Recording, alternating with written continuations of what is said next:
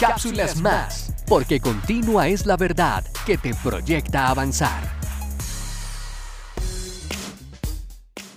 Filipenses 4:13 Todo lo puedo en Cristo, que me fortalece. Queremos tener el poder para hacer y cumplir los anhelos más profundos del corazón, pero si definimos el poder como la capacidad de permanecer más allá de las mismas circunstancias, entenderemos que nuestro Señor Jesucristo no vino a cumplir caprichos, sino a ayudarnos a tener coherencia en nuestra fe viviendo para Él más allá de los entornos que estemos o momentos que estemos viviendo.